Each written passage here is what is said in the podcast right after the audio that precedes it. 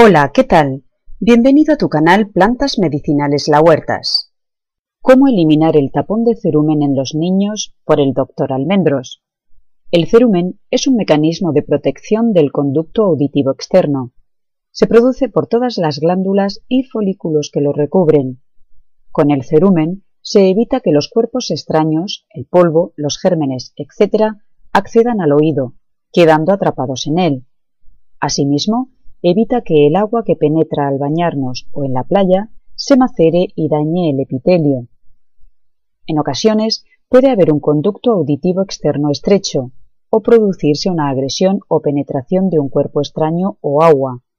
Entonces el epitelio genera más cerumen de lo normal a nivel defensivo y se llega a solidificar, produciéndose el tapón de cerumen.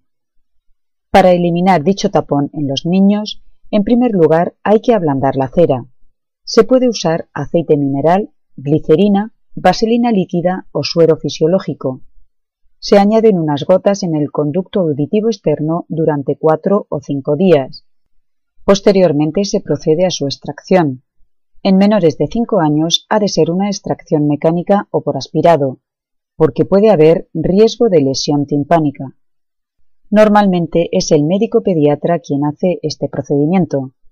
En mayores de 6 años se puede proceder con un lavado de oído. Se usa agua a la temperatura corporal y con la cabeza erguida se endereza el conducto auditivo externo tirando de la oreja hacia arriba y hacia atrás.